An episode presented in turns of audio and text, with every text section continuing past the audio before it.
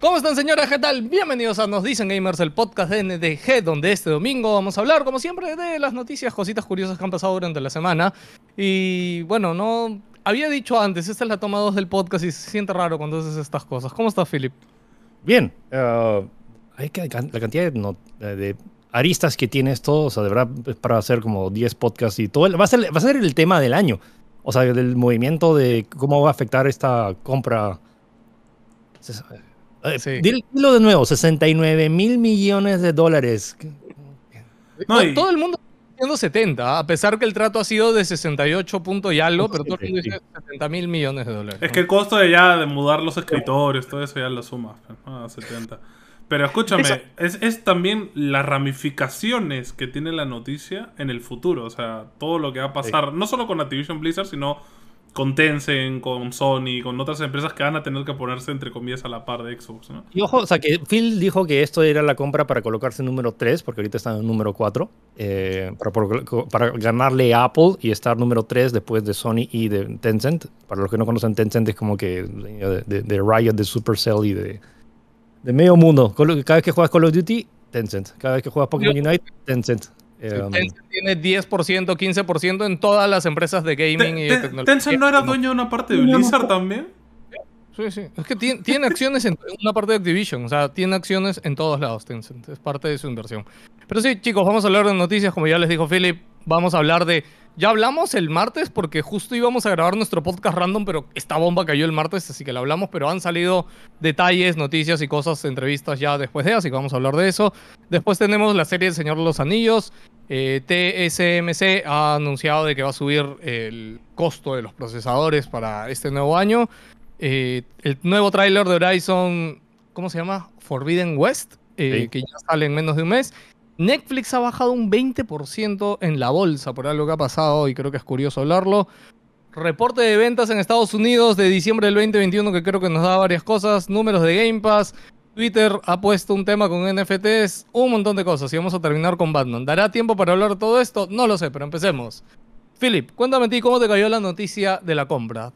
¿Te levantaste? ¿Alguien te llamó? ¿Viste el celular? me levanté y bueno, por todos lados, literalmente todo mi feed era imposible no ver la noticia. O sea, y ya pues la, la publicamos y pues, pues bomba y luego como que luego lo pones en perspectiva y luego si es que el, por eso normalmente cuando ves cifras es como que dices ya es una cifra pero no no no la no la colocas o sea la, la, semana pasada que que, que Take, Two compró Stinga que era 12 mil millones. Y era como que 12 mil millones o sea si, si yo que estoy metido ahí no no me sonaba tanto pero antes la de, más alta era la más alta. Y no me di cuenta porque el número no te dice nada, o sea, 12 mil millones. Y ahora pasamos a 69 mil millones en menos de una semana. Y luego te pones a pensar de que eh, Nokia costó 7 mil millones. Y que, y que, y que Instagram mil. Mil millones, o sea, y que Bethesda era 8 mil millones y luego 69 mil millones para darte. Entonces, y lo que hablas de las ramificaciones es sumamente potente. Y más allá de que ya Activision ha comprado Blizzard, eh, no, perdón, Microsoft ha comprado Activision, Blizzard, King y bueno, todos todos sus estudios, es hasta dónde para Microsoft. O sea, literalmente Microsoft está diciendo, dude, tengo la chequera más grande del mundo y compro lo que se me da la gana. O sea, ese, creo que es el mensaje más fuerte de todo esto, más allá de, de, lo que se venga a futuro, que si los juegos van a ser exclusivos o no, es como que si a Microsoft algo le, le gusta, compro. O sea, ese es y, o sea, yo sé que bajo responsabilidades y todo eso, pero el mensaje que ha dado a, la industria es como que si, algo quiere Microsoft, lo compra ya. Búrlate de mi Game Pass, a ver. o sea, sí, o sea, de, de, de parece, parece meme, pero, pero eh, de verdad como se, ha vuelto realidad el hecho que, nada, de, toda la gente que decía, no, que Game Pass va a funcionar y todo eso, y bueno, y ahora como que en, parte también que tiene, o sea, tiene la suerte de tener todo el soporte de Microsoft, de Microsoft y toda la gente que compra Windows, que, es, que son todos, porque si, sin, sin tener todo ese soporte de Microsoft atrás, dudo que Xbox tuviera los fondos para hacer eso, pero más que bien genial, y sobre todo para el hecho de poder salvar Activision, porque Activision realmente no, no, no, no veía la luz al, al final del túnel. Um, y también han salido varios, varios detallitos ahí de la, de la compra de, por ejemplo, lo de que Microsoft no, no fue la primera en, eh, la- o sea, en los primeros en los cuales pensaron para que, para que se vendieran. O sea, primero fueron por Facebook y me huele que hay un par más ahí, pero con- con Microsoft encontró ahí la... O sea, el que le insistió fue el. Phil, ¿no? O sea, al parecer no querían vendérselo a Microsoft y después se lo ofrecieron a, a Meta y Meta dijo, supongo que no se querían meter en ese rollo corporativo que es rearmar Activision y, y como tú dices, ¿no? Arreglarlo, ¿no? Porque tiene un montón de problemas en lo corporativo, que es lo más fregado. Lo interno me parece, o sea, me parece uno de los de los, de, los- chambón. de las cargas más complicadas que, que hay. O sea, la- a- a- agarrar y estar en la mitad de la sindicalización de todos y más todas las demandas que se tienen, se van a tener que comer los abogados, que antes era de Activision, ahora pa- pasarán a ser de, de, de- de Microsoft. Lo bueno de todo esto es que no se me ocurre una mejor un mejor desenlace para específicamente las empresas que tanto queremos. O sea, eh, o sea, y- yo ya, ya, ya había dado por, por, o sea, por decir que ya, o sea, felizmente fui a la última BlizzCon que, que co- como la Que ya no iba a haber más BlizzCon, pero ya, ya fue. Listo. pues, ¿qué, qué más, ¿Qué más va a haber? ¿Quién es esta empresa O sea, que- yo lo dije el año pasado, estaba clarísimo que alguien iba a comprar Blizzard. Pero pensaba que iba a ser rollo Tencent, que se iban a poner a hacer juegos de celular. Pero que Blizzard como esencia iba a morir. Porque probablemente WoW pasaría a ser un juego de celulares, algo así, ¿me entiendes? Pero me gusta que sea Microsoft, que es como, dentro de todo, es la empresa más PC que hay en el mundo, ¿me entiendes? Entonces, como que Microsoft le puede dar todavía un camino dentro de lo que era Blizzard de por sí. Y, y mantener vivo, o sea, las esperanzas de que Diablo 4 sí salga, para mí son ahora han vuelto, ¿no? Es como que por fin. O sea, estoy cruzando los dedos porque, o sea, sé que Microsoft cuando quiere hacer las cosas bien, lo, otro de Microsoft sí a veces tiene muchas cosas que, por ejemplo, lo muestran que son, parecen geniales y luego se las guardan por décadas Mm. y, y- y no hacen. He visto tantos prototipos de cosas, por ejemplo, o sea, ¿se acuerdan del HoloLens? ¿Se acuerdan de esa demo del E3 de HoloLens de Microsoft que me pareció freaking blown, mind blown? Y, y de ahí nunca se mostró ahí y nunca, y nunca más. O sea, Lo pero. pidieron proyecto para empresas. O sea, decidieron como que, oye, esto no va- nunca va a llegar al público, vendámoselos a empresas. Eso es lo que Sí, hicieron. pero hay muchos prototipos de Microsoft que están ahí, que se quedan ahí encajonados y eso es lo que no quiero. Lo bueno es que ya tenemos la experiencia de juegos, o sea, Minecraft, o sea, o sea, m- o sea, o sea, Minecraft ya era popular, pero como que con Microsoft le ha dado todas las bases necesarias para seguir adelante. Y luego es colocar las personas correctas para impulsarlo en correcto y en, el, camino correcto y luego no tener esa pesadez del tema corporativo y de todo lo que representa el maldito Bobby Kotick, que, es lo que literalmente es un, círculo vicioso que te, te jalas de abajo, que te, que te factura un montón al año, pero que te hace sentir miserable y que, y que, haces despedir a gente y que, mientras eh, gente se vuelve ridículamente adinerada, pero pierdas toda la esencia de... Esos, eso, eso justo estaba recordando la, la visita que a, a Blizzard, que está esta estatua de- de- del troll justo al medio y que... No el troll, el troll de, de- de- de- or- del orco al medio y que están estos ocho pilares de, de en cómo se Blizzard. Seguro, ¿no, Philip? Porque la diferencia de, de ¿cómo se dice? De la, la cultura laboral de Blizzard y, y los valores que ellos tenían y, y cómo se presentaban, en verdad era muy distinto a lo que se vive en Activision. Activision, de hecho, sus oficinas son bien oficinas, normalitas, Sí. ¿no? Blizzard es como un museo de, Blizzard de siempre amor. pareció este centro de atracciones, ¿no? Gamer ahí con las estatuillas. Sí, sí.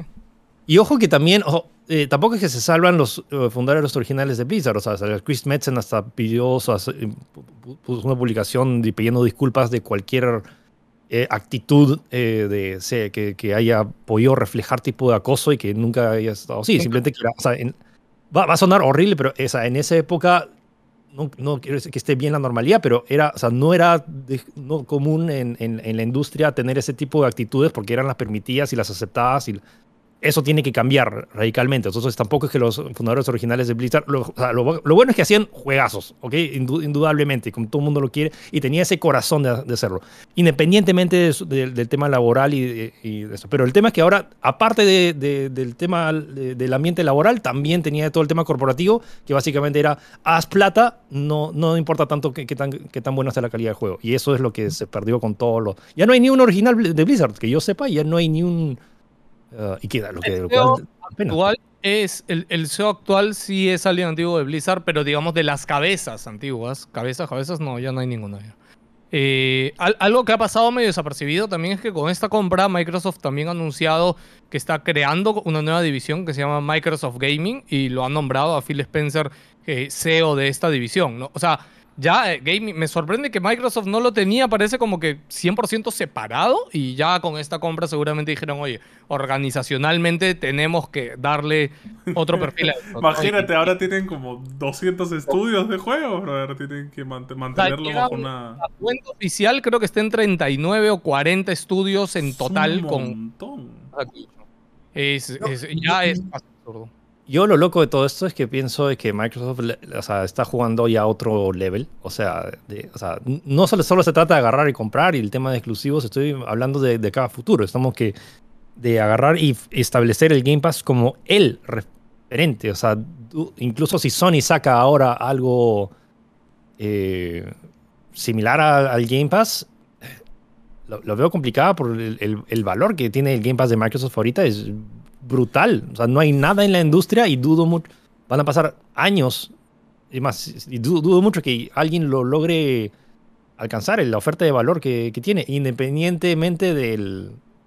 del de si está en Xbox y, o sea, es que yo me huele, a mí me huele que a futuro, o sea, Game Pass va a ser mucho más, o sea, va a haber más usuarios de Game Pass en PC que en, que, que en consolas, si es que las consolas continúan de acá Es que a, al, a fi- 10 al años. final la PC es la, con- la consola del futuro, ¿no? O sea, es la única que va a poder seguir avanzando No, y modernamente. la- ¿no? todo el tema de xCloud, o sea, ahora gente no gamer que pueda simplemente agarrar, tener el, el- el- o sea, tener la, el catálogo de Game Pass, pero desde tu celular sin tener que descargar absolutamente nada. Simplemente estás ahí con tu 5G o cuando ya tengamos el 6G.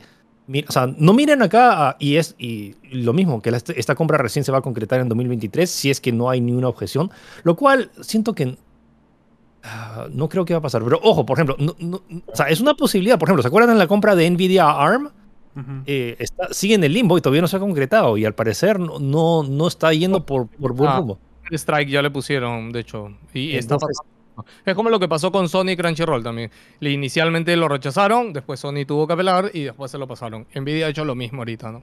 Entonces hay que, hay que ver, o sea, no es que es algo 100% seguro, o sea, es...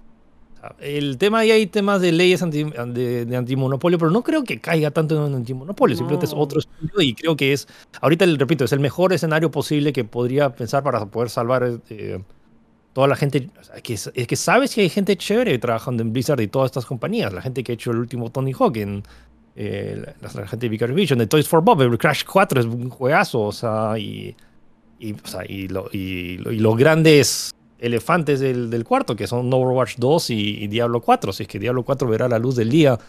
Em, Algún día, de acá a dos años, dos añitos. no, o sea, no, no- o sea, No, lo es que lo más... tenían avanzado. el No. No, o sea, el juego está, o sea, yo lo he jugado hace, hace- hace- en la ulti- fue en la última BlizzCon, me pareció bravazo, el juego es totalmente jugable, pero hay una cantidad inme- inmensa de, de pulido que hacer para que el juego salga Claro. eh, como, como está. Y ya- si ya no tienes al director original y ya no tienes eso. Ahora, esta compra hará o motivará a que algunos de los antiguos, o sea, o los llamen para al menos hacer Ojalá. Cara de decir como que, "Ey, Ah, mira, Mexen ya tiene su nueva compañía, Morheim. Él también ya, ini- Morheim ya inició otra compañía, o sea, de desarrollo, desarrollo de videojuegos. Porque Mexen sí eh, fundó con un amigo una empresa de, para hacer juegos de mesa. De Bueno. hecho, eh, y Morheim sí ha, ha creado una nueva compañía tipo Blizzard, donde él, a mí me encantó cuando la creó porque dio muchas entrevistas y justo una de las cosas que dijo es, ahora tengo el dinero y tengo la experiencia para no cometer los errores que nos llevaron a vendernos Activision.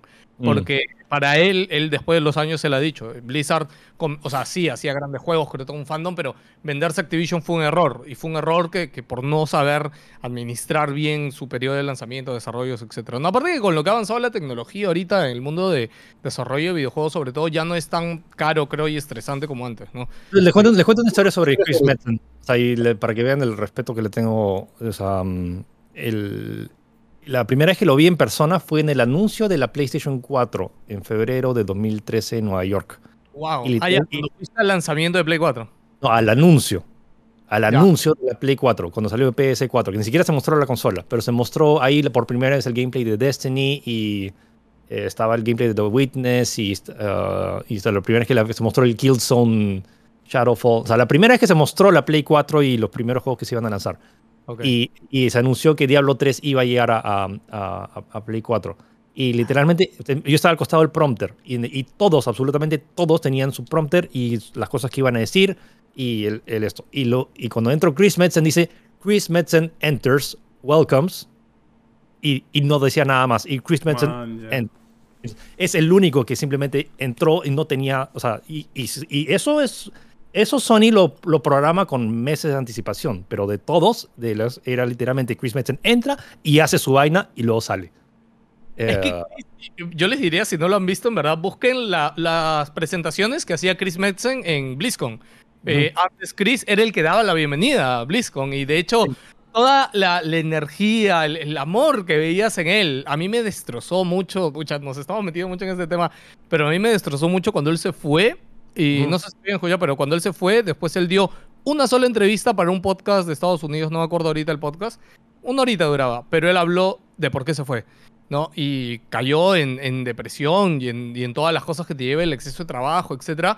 Pero, o sea, en medio del podcast el pata se pone a llorar. Te juro que yo escuchando a Mexen en el podcast fue como, Dios mío, mano, qué feo que alguien que, que ha contribuido tanto, que ha creado algo tan chévere, termine así, ¿no? Felizmente que no. ahorita parece que ya está bien, ya, y todo Me bien. Me pareció caso también luego volver a ver, por ejemplo, de, de chico, tengo los Battle Chess de StarCraft y Warcraft uh, acá y, y, los libros y que ves las ilustraciones y ves o sea, y, y lo, o sea, yo te, que tenía ocho años cuando, cuando te, te veía eso, y ¿sabes? ¿quién, quién diablos era Metzen? Y recién cuando lo vuelves a ver y dices, dude, o sea, este pata que lo conocí, o sea, él es el que ha hecho el, este dibujo y que es el espíritu de, de lo que ves y por, de, o sea, obviamente hay un montón de trabajo adicional de un montón de, de, de otras personas, pero es como que es ese es como el Miyamoto de, de Blizzard es como que ese espíritu ese, claro. oh, dude, esa firma es parte de la esencia de esta persona está en este juego Sí. Entonces, uh, ahorita eh, Microsoft tiene ahí varias cositas. Uno, tiene que arreglar Blizzard. Yo no espero nada nuevo de Blizzard.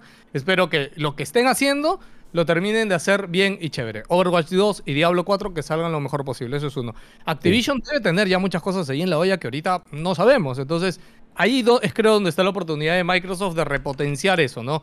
Y meter cosas nuevas a Activision. Y sobre todo, que ya lo dijo Phil, recuperar franquicias, ¿ya? Y de hecho acá tengo un dato interesante que en la entrevista que ha dado Phil ayer, antes de ayer, justo dijo que él estuvo revisando, ¿no? Como que a ver qué me he comprado, ¿no? Y estuvo mirando así como, como carta de menú, estuvo mirando las IPs y destacó tres, ¿ya? Eh, habló de King Quest, eh, que King Quest es una oh. aventura gráfica desarrollada por Sierra y, y desarrollado por la legendaria Roberta Williams, que si se acuerdan ella ganó premio a la carrera en los Video Game Awards del 2014. Ya bueno, esa franquicia es de Activision. Activision le intentó revivir el año 2015, a ojo, y fue un fracaso. Hicieron un reboot, pero no funcionó. Eh, otro juego que mencionó, Guitar Hero. Este, Guitar Hero, que desarrollado por Harmonix, creo Ojito. que ese no tengo que presentar. No, no, no. Um, Neversoft. Ah, bueno, sí, el primero no, fue. El, el, el, primero sí lo hizo Harmonix, y luego pasó y luego. Sí, hay un ping-pong ya, pero bueno, o sea, es una franquicia que está abandonada hace muchísimos años, pero que produjo en la época de Play 3 produjo un montón de dinero para Activision. ¿Quién no y el último Hero, hermano? Claro, todo el mundo conoce Guitar Hero. Y el último es Hexen. Este, que Hexen era un shooter tipo Doom que combinabas magia con armas medievales, con armas de fuego. Era desarrollado por Raven este, Software. Y, dime. Ese sería bravazo. O sea. Sí. Ah, Mira, o sea, no, y, y, ayer investigando descubrí que Hexen es parte del universo de, de Heretic. Que yo Heretic sí. juego los dos de, de Chivolo, pero no sabía que Hexen estaba dentro del universo de, de Heretic. Y dije como, wow, ok. Y son las tres cosas que ha mencionado Phil en su entrevista. ¿Sabes lo interesante? Que son, son franquicias que gente de tu edad recuerda, porque las ha jugado. Gente de la mía medio que puede haberlas tocado, pero gente que está jugando ahorita, yo que sé, Fortnite, por ejemplo, Free Fire, no las conoce. Y puede conocerlas por primera vez, pero más adaptadas a su medio. O sea, a ti te va a hypear jugar la versión nueva pero a otro lo va a ver y decir, maña, qué curioso este juego. Mira, lo pues... bacán de todo esto es la colaboración y que todos estando bajo la, la, sombría de Xbox y que tengas también a toda la gente de Bethesda, que también hace, o sea, tienes a la gente de Machine Games y It Software, que hagas una, esa colaboración. Y, o sea, y eso es lo, lo interesante de que, eh, o sea, o sea eh, se, se, sabe que o sea, to, todos los estudios de, de, Sony se reúnen, las cabezas se reúnen Conversar. mensualmente o, o, periódicamente para ver, oye, ¿qué estás haciendo tú? A ver si se, copia y que las cosas al final como que terminen. Y ves muchos sistemas que se copian o al menos tienen ese estándar que, oye, si estos patas están haciéndolo así de bien, nosotros tenemos que hacerlo así igual o mejor. Em, entonces, ese sistema. esa competencia interna de Play después de comparar. Cuando llegan este, las cabezas de Naughty Dog, del estudio de Ghost of Tsushima, y, se vean, ¿no? Como, oye, chévere tu sistema, eh, y el otro, mano, todo el mundo que crearon con Ghost of Tsushima. O sea, deben ser bien curiosas esas conversaciones. Eso me, me, me, me, llena de alegría y esperanza de que, o sea, ahora con, con la reu de, de, las cabezas de Microsoft, ahora me huele que va a ser un poco más caótico porque son un montón. Es el Consejo Galáctico, esa vaina, son un montón de peña. Pero... bueno, y lo, último por ahí Phil Spencer en una entrevista también dijo de que ya llamó a, a Sony y le dijo, Sony, tranquilo, vamos a respetar nuestros contratos. Todos somos amigos, incluso terminó el tweet diciendo PlayStation es muy importante este, para el ecosistema y para nosotros. No no, no, no, dijo que las comunidades son muy importantes y no queremos hacer que se... Eh, o sea, no quería dejar calatos a los que juegan en Play, básicamente, porque los iba a dejar en nada. Eso es mientras dure el contrato. Philip, ¿tú crees que cuando acabe el contrato va a ser exclusivo a Call of Duty o no? O sea, si yo fuera Microsoft, yo lo haría, yo lo haría, o sea, yo lo haría exclusivo de Xbox. O sea, de acá, o sea, una vez que termine el contrato y que ya, y ahora, por ejemplo, no, no, el, no Call of Duty 2022, no Call of Duty 2023 cuando recién se cierre, Call of Duty 2024. Estamos hablando de, de acá a dos años, cuando la gente es como que, ya, a ver, yo ya está, ese, ese Call of Duty está dentro de mi, del pipeline de Xbox. Pipeline, para los que no saben, es cuando mucha gente piensa que esto que compras la cosa y mañana sale el nuevo Call of Duty hecho por Xbox. Son cuatro a cinco años de desarrollo. Entonces, ahora que ahorita se están moviendo un montón de fichas ahora a principios de año y que ahora Microsoft debe estar contratando a lo loco de, estudios para hacer los, los, proyectos que recién se van a anunciar en el E3 del 2023, que se van a recién lanzar en 2024-2025. Ya, esos si Microsoft está, ha pagado los 69 mil millones de dólares, tienes que tener algo para que, que, beneficie al tema de Xbox. Y puede que, por ejemplo, que no sea exclusivo. Eh, o sea, en el, o sea, en el creo que uno de los mejores casos es que no sea exclusivo total, o sea, que sea como que exclusivo. O sea, que lancen primero en Game Pass y un par, un par de meses después sale en Play, ¿no? Y que lo tengas Day One en Game Pass y luego lo, lo, lanzas. Yo en, mi, en mi cabeza podría ser la jugada de que. Claro, tienen como 3-4 años todavía. Porque Call of Duty sale uno al año. Entonces tienen 3-4 años. 3 Call of Duty más. Yo creo que el plan, si Xbox ya puede empezar a meter mano, por ejemplo, no con el que viene ahorita, sino con el siguiente es armar un plan para que la gente que está jugando en Play diga, uy, no, para el 2025 ya tengo que tener mi Xbox porque este juego va a estar brutal, que no sé qué. O sea, hacer un plan a, futuro, ¿no? Lo otro que me pongo a pensar es que sí, o sea, una de las cosas más grandes ahorita es el elefante que, es como que si Call of Duty va a ser exclusivo de Xbox o no, pero, o sea, han comprado Activision Blizzard King.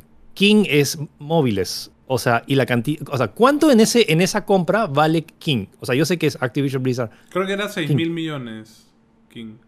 ¿Tiene una evaluación propia King? No, no, no, no le he visto. O lo que había costado cuando Activision lo compró, no me acuerdo bien. Ah, ya, ok, debes, tener ese precio cuando Activision lo compró. Entonces, Activision... ¿cuál es su valor ahora? Entonces, esta compra, o sea, y dices, entonces, ¿qué? Entonces, Candy Crush ahora va a ser exclusivo de Xbox. No pueden hacer eso, o sea, porque todo su público está en iOS y Android. Mm. Entonces, y por ejemplo, Warzone, ¿lo vas a hacer exclusivo de Xbox? O sea, me, eso sí me parece. Eh, yo creo que es el, menos lógico que lo hagan exclusivo. Ese no tiene sentido porque son free to play. Yo imagino que Warzone lo harán para todos y el Call of Duty lo harán para la Xbox. Ahorita tenemos el histórico de Minecraft, que con Minecraft hubo ese mismo miedo y no. Eh, Microsoft fue inteligente y obviamente lo potenció en todos lados. Está en todas partes. Acá es de que lo mismo dijeron con Bethesda y después eh, The Elder Scrolls 6 ya dijeron que va a ser exclusivo para Xbox. A pesar de que The Elder Scrolls 6 si es una franquicia súper conocida que se ha jugado en muchas plataformas y consolas, ese sí lo han dejado exclusivo. Todavía... Ese, es el balance que hay que ver y, alguien, y alguien que afirme que ahorita no, Call of Duty va a ser exclusivo de Xbox no sabe nada. Y el que diga que eso sabe caer en PlayStation tampoco sabe nada, porque es, o sea, tienes todos esos ejemplos. Uno tienes el ejemplo de, Microsoft, de, Minecraft, que ahora está en todas las plataformas y ahora tiene crossplay y, y todo. Y luego tienes el otro ejemplo de, de- de- de que al, al principio dijeron que no iban a ser exclusivos, pero luego hicieron The Elder Scrolls y, y- y Starfield. Y bueno, y, y también, o sea, cada vez que compraban un estudio tipo eh, Hellblade 2, Hell- o sea, Hellblade 1, si, no la, por la gen- si la gente no se acuerda, salió primero en Play 4, Sí. luego en PC y luego recién en Xbox.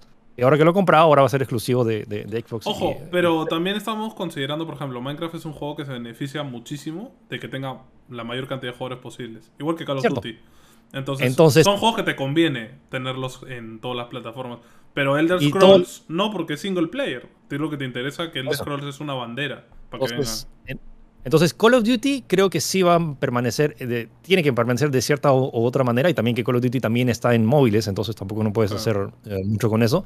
Pero, por ejemplo, con lo que dices, juegos single player, el siguiente Crash, Crash 5. vengan desde Xbox. Ya está. Xbox.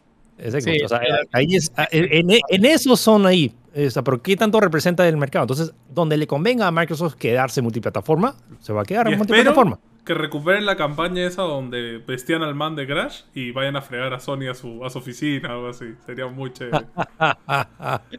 Ah, ya. que bueno, piquen, que piquen ahí como... ah. no más rapidito, no todos los que ven esto lo saben. En los 90, una de las campañas de PlayStation, no, fue de Activision, ¿no? de Activision. O- fue el que hizo eso, ya ni me acuerdo. No, no, fue Activision, pues, ¿no? Disfrazaron un muñeco de Crash y lo llevaron a las oficinas de Nintendo y lo pusieron ahí afuera con un letrero, con un megáfono, hicieron un comercial de eso, ¿no?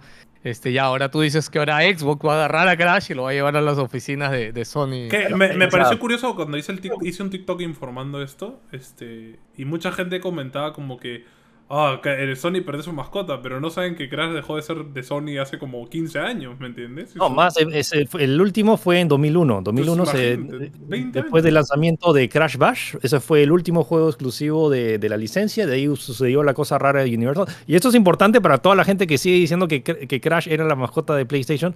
O sea, por un tiempo era exclusivo, pero nunca fue la mascota oficial de PlayStation. O sea, era la imagen y lo utilizaban porque era su juego, era el que competía contra, contra, contra Mario. Pero luego, o sea, en 2001 ya los derechos dejaron de ser. O sea, hubo todo este disband de Universal y, que- y al final los derechos se los quedó Activision. Y por ya casi dos décadas los derechos los ha tenido Activision. Y por eso es que Crash ha salido en Xbox hace años. Simplemente que la Oye, gente no, no lo jugaba. El último Crash, eh, tanto el remake como el, el Crash 4 o 5 fue, ya 4, 4, 4. 4 este, salió en Xbox, pero mira, tan fuerte fue esa campaña de esa época que hasta ahorita la gente piensa que Crash es mascota de Y PlayStation. estoy seguro Vale. que en unidades ha vendido más en Play que en Xbox de lejos. O sea, en Play debe haber Sí, vendido un montón de Por esa relación que tenías de hace Claro. décadas, pero es algo incorrecto. O sea, es como es seguir pensando Sí. que Papá Noel es... eh, Existe. Bueno, oye, para terminar ya esto, Lo, lo- eh, lo- lo que sí es paradójico es que ahora sí, ahora sí, o sea, eh, Crash es mascota oficial, o sea, es propiedad oficial de, una compañía. Es la primera vez, o sea, ojo, o sea, esta, esta sí es la primera vez en la cual una compañía que fabrica consolas es dueño de Crash. Sí, ah, ya, ya te entendí, ya, claro, claro, claro, porque antes... Eh, vez, porque, Crash siempre era, era licencia de la, gen- o sea, la gente que hizo Naughty Dog, que le vendió la licencia a través de Universal, pero que Universal nunca fabricaba consolas. Que publicaban en PlayStation, eso es otra cosa totalmente diferente. Pero es la primera vez que una, una compañía que fabrica consolas, que es dueño de, de la de- de Crash, que ahora oficialmente sí sería su mascota oficial. Eh, Mire, y si antes nos, mu- nos burlábamos porque hace cinco años nomás o cuatro años, ah, Xbox no tenía tantas, tantos iconos, ¿no? Y de hecho yo, yo alguna vez he hecho algún chiste de que Xbox en su conferencia en el E3, ¿no? Te ponía como sus personajes, ¿no? Y el nombre del IP, y uno de ellos era el carro de Forza, ¿no? Y era una cosa rara que un carro se hace icono, ¿no? Sea, siempre repetías, era, era, era Marcus, Marcus Phoenix, era Master Chief, era eh, bueno, el carro de Forza, y en esa época también estaba como no tenías a Uncharted, tenías a Lara Croft, que era como que el Uncharted de Xbox. Claro. Sí, y ahora con, con esto ya, ya le va a faltar espacio a, a Xbox para poner... brother, o sea, va a ser el, el rooster de un juego de peleas, esa vaina. Ojo, dude, o sea, ¿cuán- ¿cuántas, com- ¿a cuántas convenciones de videojuegos querían ir antes? ¿A la BlizzCon? ¿A la QuakeCon? ¿A la MinecraftCon? A la... O sea, dude, todas las convenciones ahora son de Microsoft. Xbox con, ya está, todos allá. No, me había No dado le va a entrar la, la centro de convenciones a Xbox, digo, digo, Ok, bueno, oye, ya, ahora sí, lo último.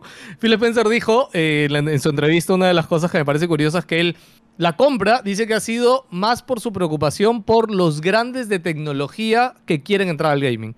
Él en su entrevista dijo puntualmente como Nintendo nunca va a hacer nada malo para dañar la industria y ellos siguen con su flow, ¿no? PlayStation igual, Valve igual, pero dijo, pero Google ya está entrando y está haciendo cosas con Chrome y van a seguir entrando a futuro.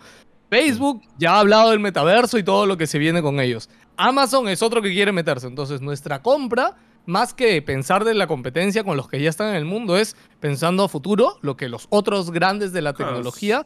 Para intentan- ves- cerrarse entre ellos, en los que ya se conocen. Pues, ¿no? Ahí ves la que este trato está otro level. O sea, la- la- el, la- el de- el debate realmente que es, pero me parece una pérdida de tiempo que, ah, esto lo ha hecho Xbox para, para, para, No. para fregar a PlayStation. Dude.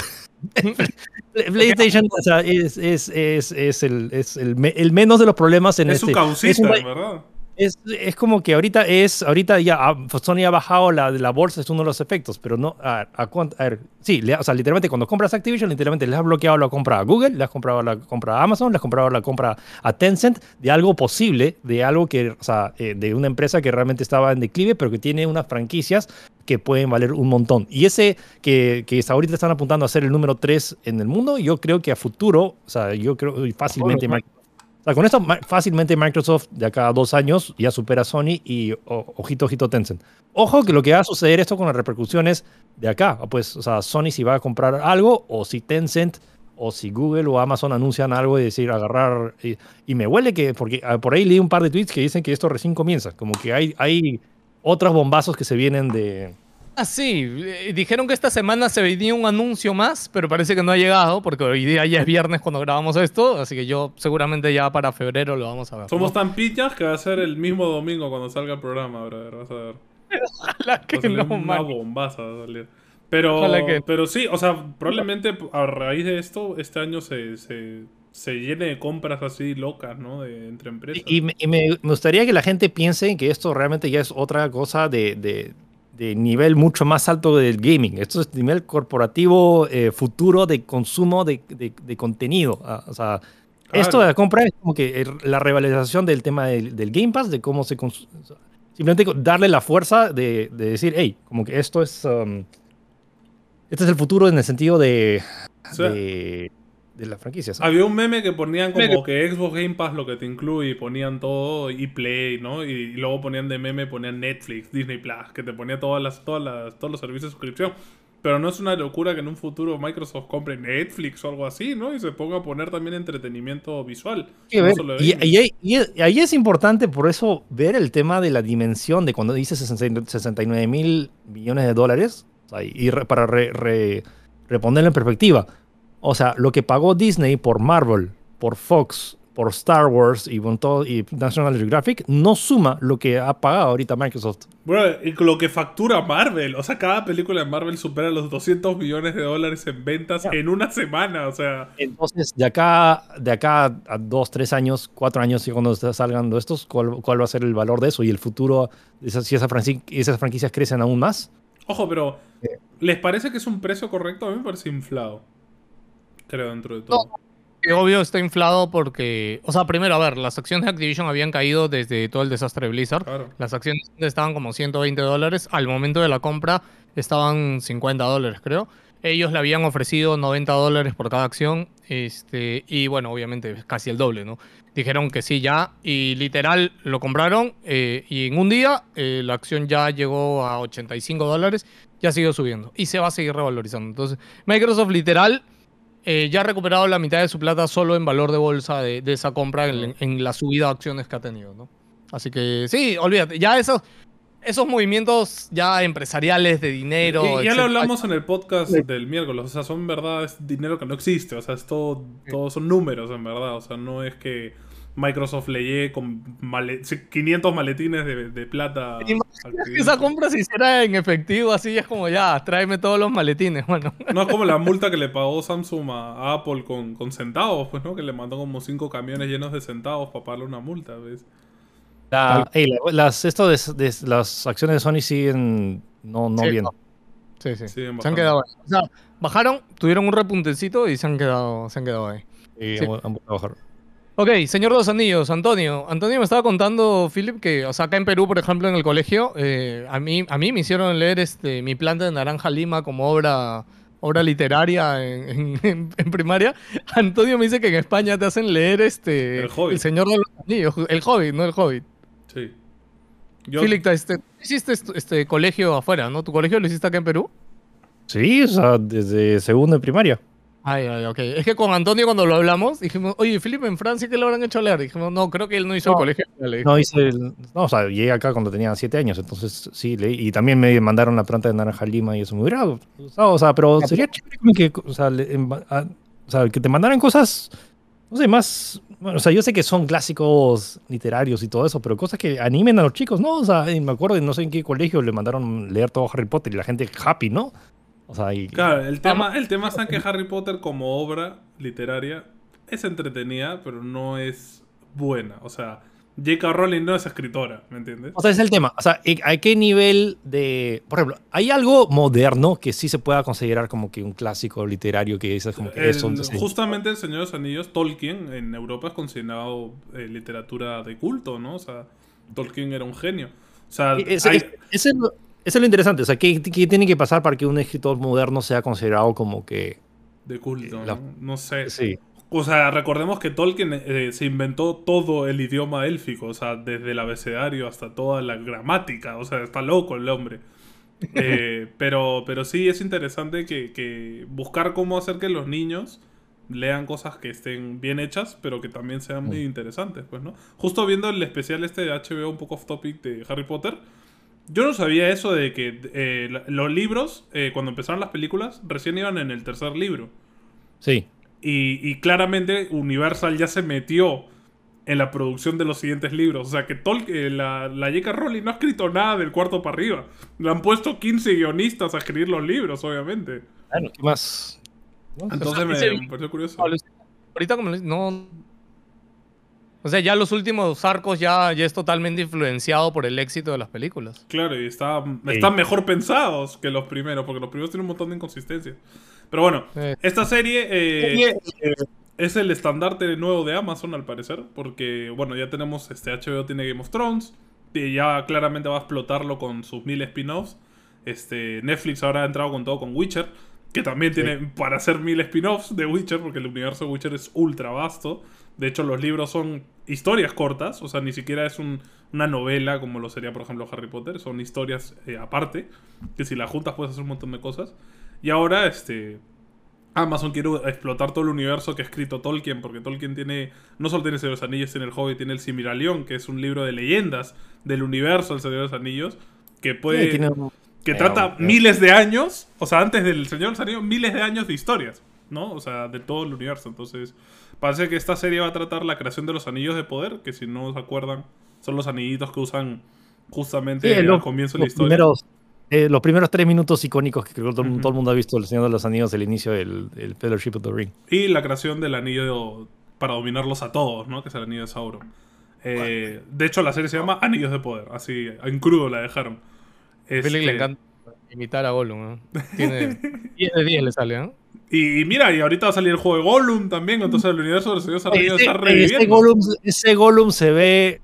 Que Tengo, mi, tengo mis objeciones sobre ese Gollum. Se ve dudoso, ¿no? Pero bueno. hay dudas, hay dudas con ese Gollum. Señores Anillos tiene juegos chéveres. Shadow of Mordor es brutal para mí, por ejemplo. Bueno, ¿cuándo sale esa serie, Antonio? Eh, 2 de septiembre de este año. Solo tenemos a los guionistas.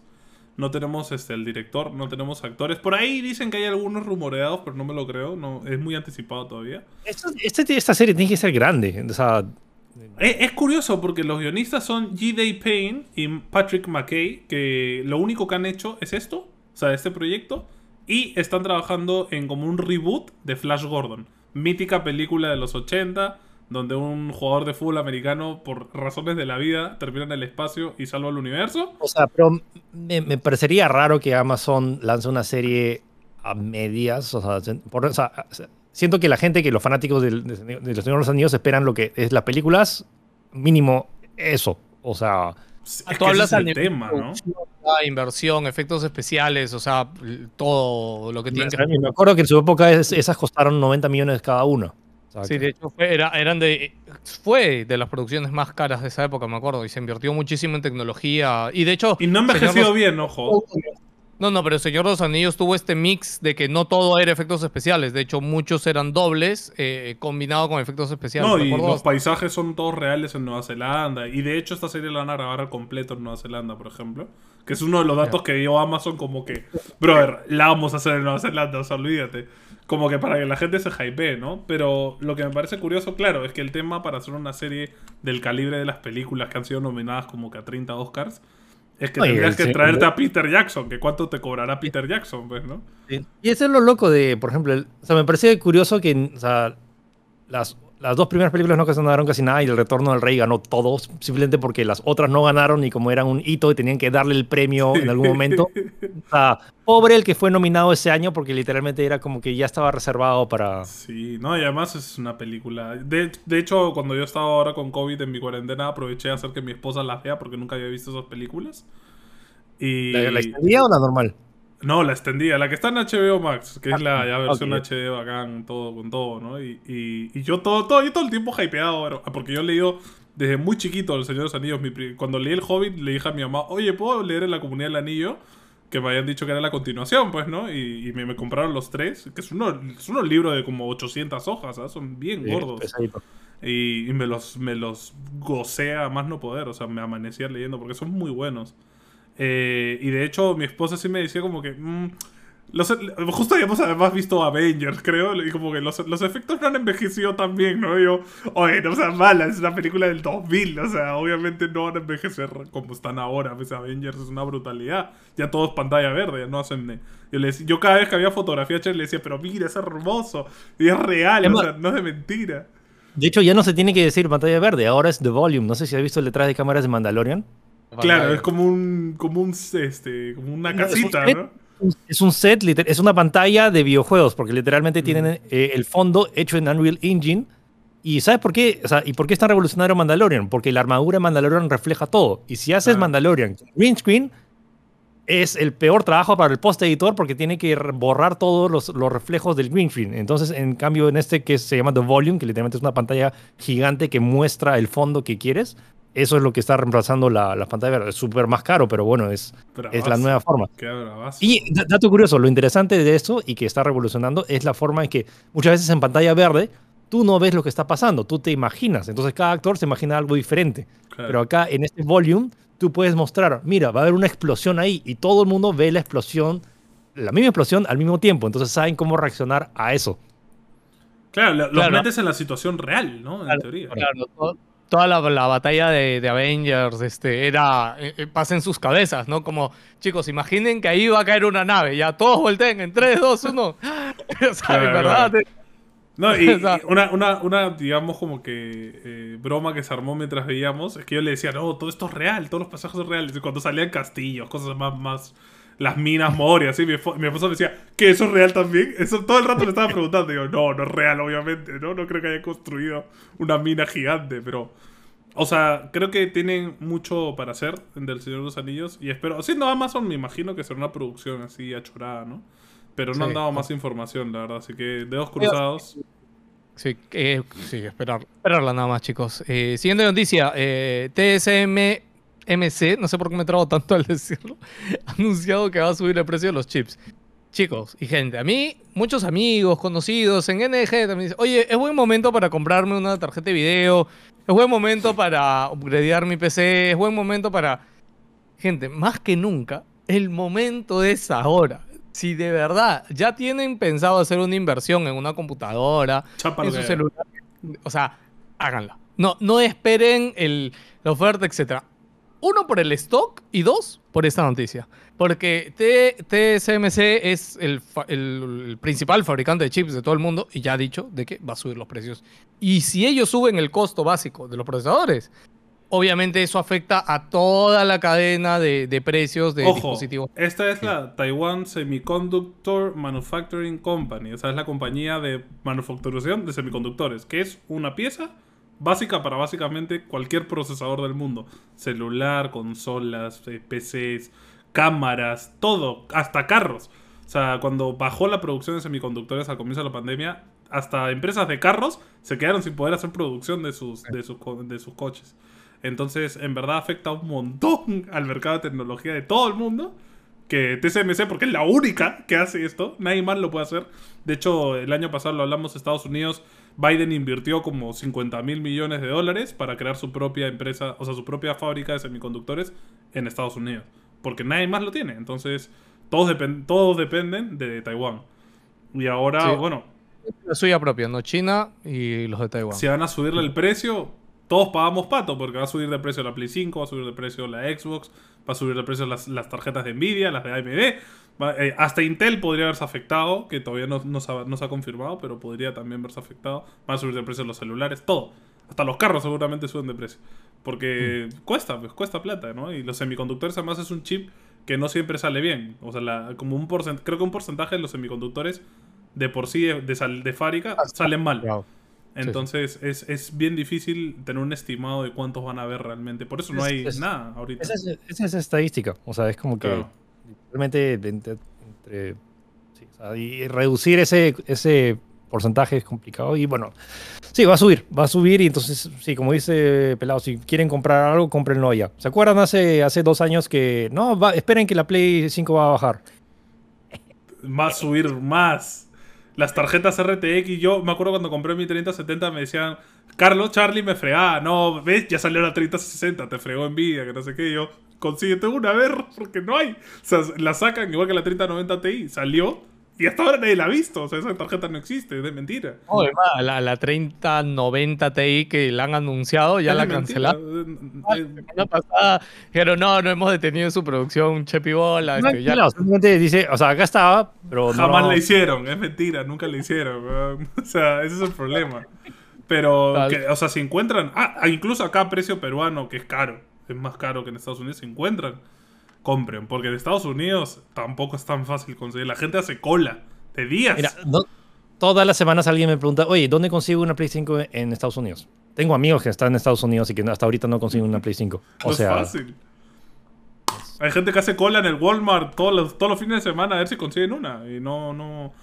Chequeen las páginas online. Hay muchos medios de comunicación informan cuando hay restocks. De, de- digan en los comentarios si quieren que informemos, porque yo siempre veo restock Cuando de Play, pero digo, puta, es Estados Unidos, ¿a quién le va a importar, no? Cuando llega, cuando llega esa noticia, ya se acabó, mano. Ya Sí, es que ese es el problema. Cuando ya llegas a verla, ya, ya, ya, Ya. volaron todo. Seguimos. Bueno, salió un nuevo tráiler de Horizon hablando un poco más de la historia, etcétera. Me ha gustado ver el tráiler y ver regreso de varios personajes, veo nuevos bichos, nuevas cosas. No hay mucho que estoy con mi política de no ver trailers para no para Por sorprenderme. dos, por dos. Ah, yo sí vi este, alucin- Yo lo vi porque yo acabo de terminar este Horizon. Recién lo acabo de terminar esta semana. O sea, lo que más me spoileé fue que Carrie Ann Moss está, o sea, va a interpretar a alguien y fue lo la única noticia que vi. Sí, sí, sí. Eh, Tampoco el tráiler te está spoileando nada. Y, y de nuevo ahora que lo vi y como tengo fresco que lo estoy jugando, y como lo estoy jugando en PC a 4K, todo en Ultra, etcétera, de verdad veo el 2 y digo, "Mm, no hay un salto tan grande, la verdad. Te dije, te dije. Sí, sí. De hecho, Philip me lo dijo apenas vimos el tráiler y yo le dije, Philip, estás loco, ¿cómo que no hay salto gráfico, man? Dijo, cuando lo juegues bien en PC a 4K vas a darte Ojo, cuenta. Y de verdad, ojo. Yo lo estoy Si jugando lo al máximo. comparas el de Play 4 con cuando salga este Play 5, sí hay un salto, sí se nota. No, no, no. A haber un salto. Pero, o sea, si habiéndolo jugado con todos los ajustes al máximo en PC, eh, el, el uno se ve bien bonito. Pero ustedes tienen una PC que, eh, que tendrá el 5% de la población del mundo, ¿me entiendes? Entonces. Pero a lo que me refiero es como que no me. O sea, si, un- si has visto la versión de PC, luego ves el 2 y dices, hey, sí, se ve más bonito, pero no es como que. no es nada. No, Ojo, no es no. como. No es como Hellblade, por ejemplo, ¿no? Que Hellblade tú lo ves y tú dices, Es que parece Wow. actuado, parece Pues, grabado seres humanos, de verdad. es como Stalker, por ejemplo, ¿no? Que Stalker también tú lo ves y dices, mano, es- esos gráficos son otra cosita. Entonces, yo pensé que este Horizon iba, iba a reventarme el cerebro en eso, pero bueno, igual se ve que va a estar chido al menos y que va a estar chévere, parece por la historia, así que atentos a eso. Netflix baja un 20% en la bolsa. Es curioso esto, ya me, me- me- me interesa hablar de esto rapidito.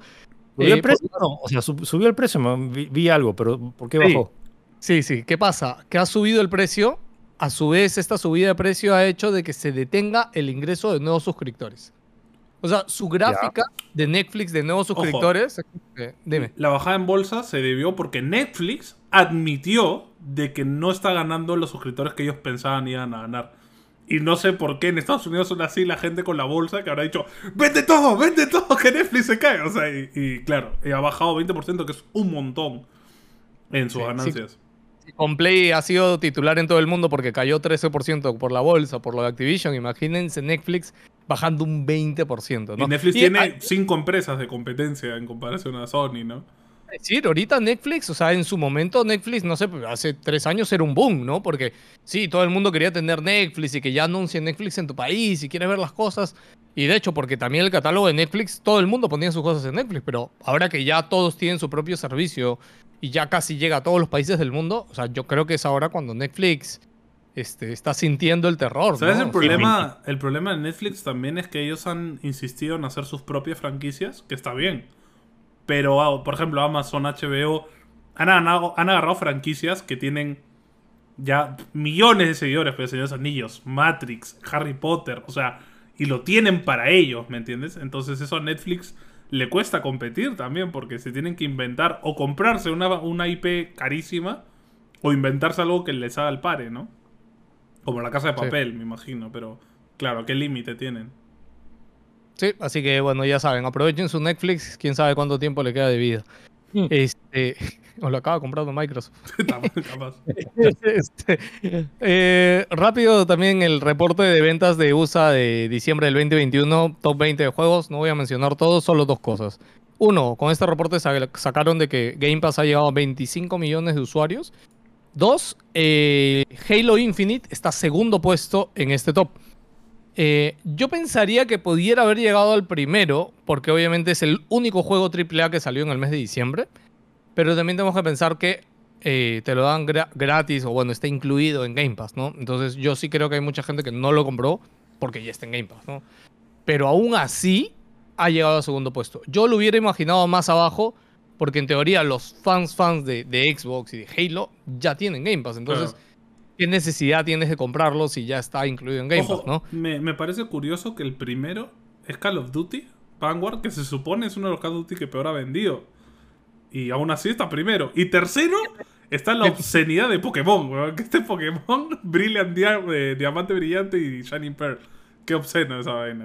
¿Por qué somos así los fans de Pokémon, tío? Pero así es. ojo, es Estados Unidos también, ¿no? Que es un reflejo de un mercado importante, pero que no es como que. ¡Wow! ¿no? Quiero, eh, poner, a, quiero poner a prueba los, los fans de Pokémon con Pokémon Arceus. Uy. Yo me muero por jugarlo. Va, ¿eh? va, va, yo creo que va a dividir la comunidad un poco ese juego, ¿ah? Escúchame, yo me muero por jugarlo. Yo estoy emocionadísimo por Pokémon Arceus. Cada trailer me la baja más. Sí, por dos, se ve horrible. Y los Pokémon, se han filtrado los Pokémon nuevos y son horribles todos, bro. Yo sí los quiero, mano, pero bueno, ya, dos cosas ya para terminar. Eh, uno, Batman, este Robert Pattinson ya vio toda la película ya, dice que está chévere. Ah, este, y es la película más larga de la historia de Batman. ¿ya? Eh, dura 2 horas 55. con créditos. Fueron con créditos, 2 horas 55. Ah, tampoco es que sea tan más larga, yo pensé que era 3 horas y media. Ojo, ah, Avengers Endgame son 2 horas 55, ¿ah? es una hora más que Avengers. Es un montón. 2 horas 55, es igual, está, está ahí, 2 horas 55 he dicho. Yo cuando salí de Endgame me dolía un poco la espalda también ya de estar sentado tanto rato. Ok, eh, eso es una. Y lo otro, ya para acabar con noticias de NFTs, es que Twitter está ardido en llamas porque no sé si han visto que ha lanzado una aplicación para sincronizar tu perfil, tu foto de perfil de Twitter con tu galería de NFTs. Eh, sí, la semana pasada hablamos un poco de esto, etcétera, pero quiero hablarlo de esto porque en verdad es un anuncio medianamente curioso cómo lo han hecho, ¿ya? Uno, si tú haces esto, tu perfil de Twitter ya no va a ser un círculo, sino va a ser un hexágono. O sea, va a cambiar la forma de tu perfil. si es que de la élite de Twitter, porque te has comprado un NFTs. Alucina. Eh, número dos, eh, inicialmente solo está disponible en dispositivos iOS y tienes que tener una suscripción de Twitter, que para esto yo no sabía que Twitter tenía un, sistema de suscripciones ¿Twitter que cuesta... ¿Tiene modo premium? Dos, sí, sí, tiene 2.99 dólares cuesta. Se llama Blue, Blue algo, Twitter Blue o algo así. Este, al inicio va a soportar, bueno, billeteras de, de Crypto, Sargent, Coinbase, Ledger, Metamask, etc. Eh, y acá hay algo curioso también, ¿ya? Porque con esto ya han salido varias cosas buenas y malas. Uno, ¿qué pasa si yo tengo un NFT de mi avatar, todo, lo luzco, etcétera, pero después lo vendo? ¿Ya? En la imagen no desaparece de mi foto de perfil, ¿ya? Sino que cuando tú le das clic, te sale quién es el dueño actual de ese NFT. ¿Ya? Este, porque como está linkeado a tu cartera y al mercado de NFTs, te saca, te saca todo esto, ¿no? Número dos, y acá viene el lado malo, porque ya han hecho pruebas. Ojo, esto ya está funcionando. Esta función la habían anunciado en septiembre pasado y ahorita ya la sacaron y ya está funcionando. Eh, ¿Qué pasa? Que tú, sí, pues en el mundo de NFT existe la, la, trampa o existe la piratería, ¿no? Y yo puedo agarrar una imagen en NFT, la puedo guardar y volverla a subir a la misma plataforma como otra imagen en mi propio mercado de NFTs. No sé si me dejo entender. Y se puede hacer esto. Pues y obviamente Twitter no ha considerado tener un sistema de verificación. ¿Y eso es legal? Eh, sí, es legal hasta que la, la, plataforma es la que detecta que es duplicado y se lo baja. Pero suele pasar, ¿no? Y de hecho, eh, todos los raperos, este, Eminem, este, toda la gente que se ha comprado el NFT de los monitos y lo ha puesto en su avatar, la gente se ha dedicado a copiarle su avatar, este, subirlo a NFT y ponérselo como perfil, mano. Hermoso, me encanta la comunidad, de verdad, es amoroso. Dígame si se aburren de las noticias de NFT y criptos para no hablar más del tema, porque yo sé que les aburro un poquito. Bueno, chicos, pregunta para el siguiente programa, ¿ya? Y les pregunto que el siguiente programa si leemos alguna. ¿Qué opciones tiene PlayStation para contraatacar? Porque sí, todo el mundo quiere que PlayStation compre algo, pero, o sea, pónganse a pensar un poquito, o sea, realmente, PlayStation tiene que hacer algo para que su, su sentimiento en la bolsa de valores, de alguna manera, tenga un repunte, ¿no? Algo tienen que hacer. Alguna plata se tiene que gastar, es algo. Konami. Y que reviva Silent Hill. es, que, es, que esa era la jugada desde el año pasado, o sea, desde el año pasado era como, Play, por favor, compra Konami y revive Silent Hill. Déjate de las tonterías de Abandon, que era la campaña de marketing más fracaso total esa vaina, pero podrían haber hecho algo interesante. Si Microsoft está salvando Blizzard, PlayStation puede salvar Konami, mano. Y, Yo al creo PS y a sus juegos que están en el pasado. Y lo que es, es, Nintendo sigue jugando, sigue haciendo sus juegos como... como... Nintendo está en su mundo, en Japón, ¿eh? están en su rollo, les da igual todo. Y, y, y lo peor es que lo ves, Pokémon es un remake que no han hecho nada, o sea, literal es un juego súper malo, está muy mal hecho, y está tercero en ventas. Game Freak, o sea, Game Freak que como que hace el mínimo, el mínimo esfuerzo para hacer eh, eh, algo cumplidor y, y, la gente lo compra, entonces...